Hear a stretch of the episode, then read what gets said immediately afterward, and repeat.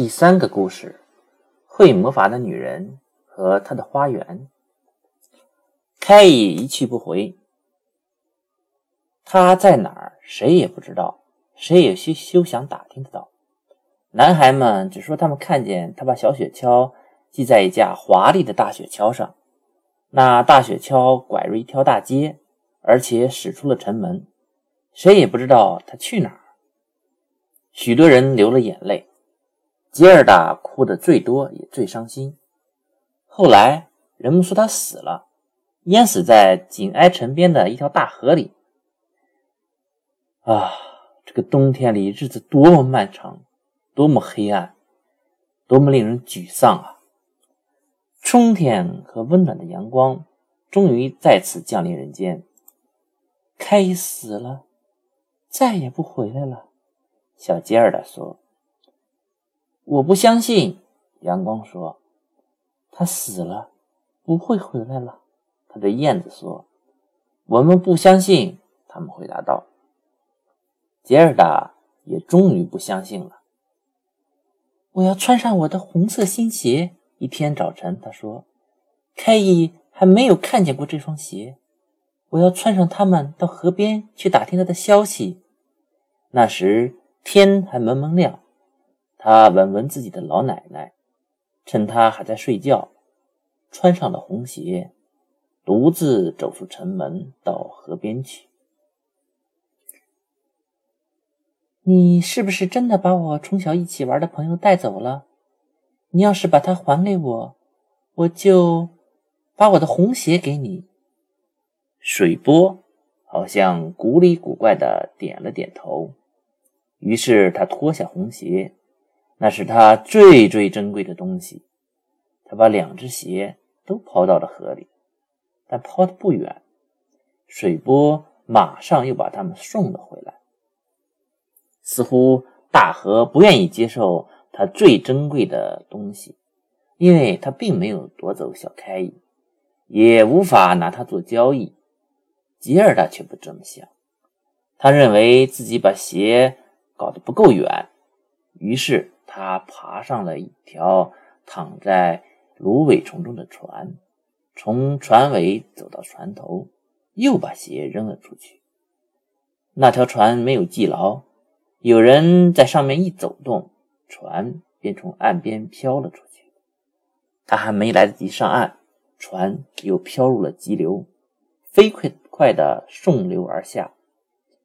杰尔达非常害怕，没命的哭。可是，除了麻雀，谁也听不见，而麻雀却无法把它送回去岸边。不过，它们全都沿着河岸飞，一边飞一边唱，好像在安慰它：“有我们在这儿，有我们在这儿。”小船随着急流一路飘去，吉尔达光着穿着袜子的脚坐在。船上，他的红鞋正在船后漂浮。船驶得太快了，只见红鞋越飘越远。河的两岸景色如画，有美丽的鲜花和古树，也有放牧牛羊的草场，就是看不见一个人影。说不定这条河会把我带到开伊那儿去。吉尔达这样一想，精神就振作起来。他坐直了身子，一连好几个小时，观望着两旁美丽的绿色河岸。不久，他来到了一个很大的樱桃园，里边有一幢小房子。那房子有古里古怪的红窗子、蓝窗子，还有铺茅草的屋顶。门外站着两个木头士兵。一有过往的船只，他们就举臂行礼。杰尔达大声呼唤他们，以为他们是真正的士兵。他们当然不会回答。他来到了他们身边，急流把船冲向岸边。杰尔达叫喊的更响了。房子里出来一个很老很老的女人，拄着一根弯柄拐杖，头戴一顶很大的草帽，上面。画着许多美丽的花卉，你这可怜的小孩儿，老女人说：“你怎么会卷进水大浪大的急流，把你冲到这么远的地方来？”老女人走下河来，用拐杖勾住了船，把船拖到岸边，把杰尔达搀下船。杰尔达很高兴又回到岸上，不过有点怕那个古怪的老太太。来，告诉我你是谁？怎么会到这里来的？他说。杰尔达把什么都告诉他。老太太摇着脑袋说：“嗯嗯。”杰尔达讲完以后，问他有没有看见过凯伊。老太太说：“他还没有来过，不过他很快就会来的。”婉劝他别伤心过头，弄坏了身子。该尝尝他的樱桃，观赏观赏他的花。这些花都比画册里画的漂亮的多，而且每一朵都能讲个故事。于是老太太拉着吉尔达走进屋子，把门锁了起来。那幢屋子的窗子都开得很高，窗玻璃有的红，有的蓝，有的黄。因此，太阳光照进来，五光十色。桌子上放着红的诱人的樱桃，杰尔达放开肚子大吃一通。就在他吃樱桃的时候，老太太用一把金梳子把他的头发梳得卷曲蓬松，好看的拢在可爱的小脸庞，就像一朵鲜艳的玫瑰花球。我早就盼望有你这么可爱的一个小女孩，老太太说：“你就会知道我们俩生活在一起有多快活。”老太太把吉尔达的头发梳了又梳，梳着梳着，吉尔达渐渐忘记了亲如兄弟的小朋友凯伊。那个老太太精通魔法，她倒并不是真的出于邪恶。只是想耍点小魔术消遣消遣。再说，他实在很想把小吉尔达留在自己的身边，所以他走进花园，把弯柄拐杖伸向一株株玫瑰树，树上盛开着鲜艳夺目的玫瑰。经他这么一点，连树带花全都沉入了黑土，人们就再也认不出来这些地方曾经长过玫瑰树。老太太就怕吉尔达看见玫瑰，想起自己家里的玫瑰，也会想起小凯伊，跑出去找他。他这才把吉尔达领到花园里去。这个花园真美，真香，所有你能想象得到的按季开放的花都在这里盛开怒放。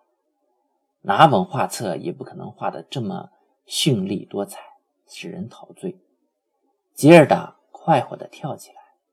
一直玩到太阳在高大的樱桃树后面落下去。后来，他在一张美丽的床上睡觉，枕头是丝绸做的，里边塞满了紫罗兰。睡着以后，他就做起梦来，随便哪个皇后在新婚之夜做的梦一样美妙。第二天，他又在暖洋洋的阳光下跟花一起玩。以后一连好几天也是如此。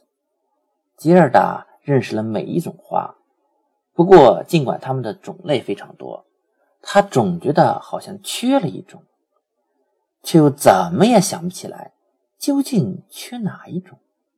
有一天，他坐着，抬头看见老太太草帽上画的花，其中最美丽的是玫瑰。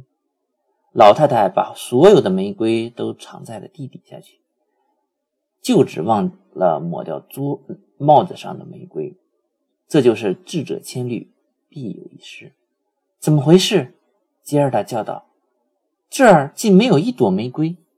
他在花圃里跑来跑去，找了又找，果然一朵也找不到。于是他一屁股坐在地上，哭了起来。滚滚的热泪恰巧掉在玫瑰花沉下去的地方，由于眼泪湿润了泥土，一棵玫瑰树马上冒了出来。还跟沉入泥土前一样，盛开着朵朵千姿百态的花。吉尔达拥抱玫瑰树，亲吻玫瑰花，想起了家中美丽的玫瑰，也想起了小开伊。嘿，瞧我懒懒散散，耽误多少时间！小姑娘说：“可不，我该去寻找开伊了。你们知道他在哪儿吗？”她问玫瑰道。“你们看他是不是已经死了？”“他没有死。”玫瑰回答道。“我们刚才不是在地下吗？这下你就明白了。所有死人都在地下，凯伊却不在地下。”“谢谢你们。”吉尔达说。他走到另一种花前。眼睛盯着花萼里边看，问道：“你们知道小开在哪儿吗？”可是太阳底下的每朵花都只管梦想着自己的故事或童话。吉尔达听他们讲了许许多多故事和童话，就是谁也不知道开伊的事情。让我们听听百合花是怎么说的：“你听到鼓声吗？咚咚，它一向只有两个音符。”咚咚，请听妇女们的哭声，请听祭师们的召唤声。印度寡妇穿着火红的长袍，站在火葬堆上，摇曳不定的火焰包围了她和她死去的丈夫。但是印度妇女想的却是一个活人，她的儿子。他的眼睛闪射比火焰更加明亮的光芒，他的眼睛中的火就想要把他的身体。稍微灰烬的火焰更为贴近他的心，这种心中的火焰会在火葬堆的火焰里熄灭吗？你讲的话我一点也不懂。”吉尔达说。“这就是我说的故事。”百合花说。“那么牵牛花讲些什么呢？”一条窄窄的山路上方有一座古老的城堡，古老的红墙上爬满了粗壮的常春藤。密密层层的，甚至一直爬到阳台上。阳台上站着一个美丽的姑娘，枝头上哪一朵玫瑰也没有她长得艳丽，风中飘下的哪一朵苹果花也没有她轻盈。她那华丽的长袍悉悉作响，有多么清脆悦耳。他说：“他还没有来吗？”“你这是指开吗？”吉尔的问。我只是在讲我的故事，我的梦。”牵牛花回答道。“那么雪莲花又讲了些什么呢？”有一块长长的木板吊在两棵树之间，那是一个秋千。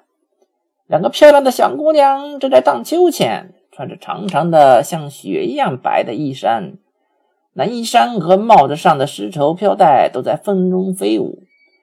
比他们大的哥哥也站在秋千上。他们双臂环抱着两根绳子，不让自己掉下来。因为他一手拿着一个碗，一手拿着一根陶瓷的吹管，他正在吹肥皂泡。秋千荡起来，飞舞的肥皂泡变换着奇光异彩。最后一个肥皂泡还挂在吹管的嘴上，在风中飘动。秋千还在上下翻飞。有一只小黑狗，身子跟肥皂泡一样轻。用后腿直立着，也想跳到秋千上去。秋千还在翻飞，小狗扑通摔了下来，汪汪乱叫，十分生气。大家笑他，肥皂泡一个个破了。一块飞翔的木板上，一个飞舞的肥皂泡，那就是我的歌。你讲的故事非常美丽，我也很相信。不过你讲的很伤心。而且根本没有提到开伊，还是让我们听听风信子怎么说。有三个漂亮的姐妹，身体晶莹透明，非常柔弱。头一个穿件红袍，第二个穿件蓝袍，第三个穿件白袍。他们在寂静的湖边手拉手，在皎洁的月光下跳着舞。他们不是什么精灵，他们是地下的女儿。林中不断散发着浓郁的芬芳，吸引住他们。三个姑娘走进树林里，不见了。芬芳越来越浓郁，转眼间，三口棺材，三个漂亮的姑娘便躺在里边。从树丛中滑出去，划过湖面而去，萤火虫飞在他们周围，像一只小小的蜡烛，闪闪发光。跳舞的姑娘睡着了，还是死了？花的芬芳说脸们死了。晚岛的钟声正为他们敲响。你讲的故事听得我好难受。凯尔达说：“你们发出的香味好浓好浓，使我不由自主想起几个死去的姑娘。天哪，这么说来，小凯伊真的死了吗？那些玫瑰到地下去过，他们都说他没有死。”叮当，风铃子的铃敲了起来。我们并不是在为小开伊敲丧钟，我们不认识他，我们只是唱我们自己的歌，我们也只知道这一首歌。吉尔达向毛梁走去，毛梁的花在闪光的绿叶中金灿灿的。你是一个明亮的小太阳，吉尔达说。告诉我，你知不知道我该到什么地方去找我的小伙伴？毛兰花亮的讨人喜欢。他又看了杰尔达一眼。他会唱一支什么歌呢？啊，他的歌也跟凯也没有什么关系。